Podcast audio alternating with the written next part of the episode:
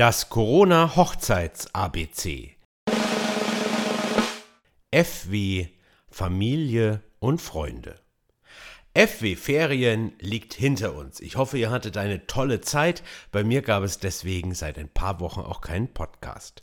Das FW Flitterwochen, das liegt vielleicht noch vor euch, wenn ihr demnächst heiraten möchtet. Und das FW festlich feiern ohne FFP2 Masken, das ist hoffentlich bald wieder die Regel. Ihr seht, es gibt ganz, ganz viele Wörter, die im Corona-Hochzeits-ABC Einzug halten könnten. Doch mein F ist fernab des Tagesgeschehens, ich möchte es den Menschen widmen, die mit euch euren großen Tag feiern, euren Familien und Freunden. Aber die gehören doch sowieso dazu. Was ist daran das Besondere? Mag mancher vielleicht fragen. Meine Antwort? Sie sind das Besondere, weil sie zu euch gehören, weil ihr sie einladet, weil sie euch wichtig sind. Eure Hochzeit ist kein x-beliebiges Event. Zu eurer Hochzeit, da kommt man nur mit einer exklusiven Einladung rein. Und ihr habt eure Familien und eure Freunde ganz bewusst eingeladen und ausgewählt, weil es euer Fest ist. Egal ob 10 oder 100, ihr entscheidet, wer diesen persönlichen Moment mit euch teilen darf. Allein das ist schon ein Privileg.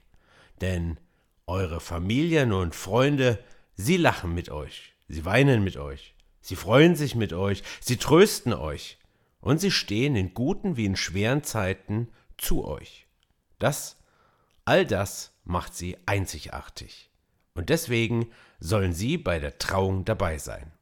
Und sie werden mit euch feiern, euch bejubeln, euch herzen. Egal was kommt, wir feiern mit euch, egal wie. Das hat mir vor zwei, drei Monaten eine Braut in Vorbereitung ihrer Hochzeit gesagt.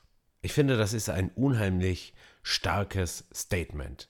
Denn es zeigt, es geht diesem Brautpaar nicht um die Party an sich, sondern darum, einen besonderen Moment zu teilen.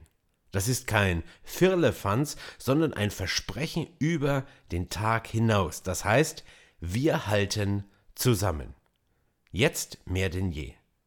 Die Gäste eines anderen Paares haben sich drei Wochen vor der Hochzeit noch Johnson Johnson reingepfiffen, damit wirklich alle dabei sein können und der Corona-Schutzverordnung gerecht zu werden. Vielleicht sollte die Regierung das Heiraten subventionieren, um die Impfwilligkeit zu steigern. Nein, aber das wäre wahrscheinlich der Teufel mit dem Belzebub ausgetrieben, denn das Ja-Wort soll frei erfolgen. Es heißt ja auch freie Trauung. Eigentlich auch ein schönes F, oder? Frei zu sein. Frei zu sein in der Entscheidung, wie ich heiraten möchte.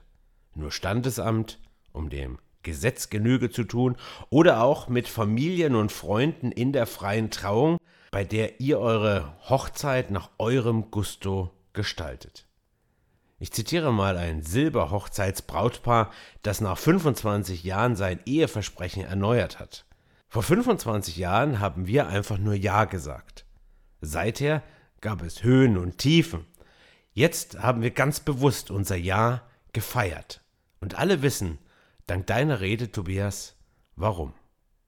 Zitat Ende. F wie füreinander da sein. Familie und Freunde eben, oder?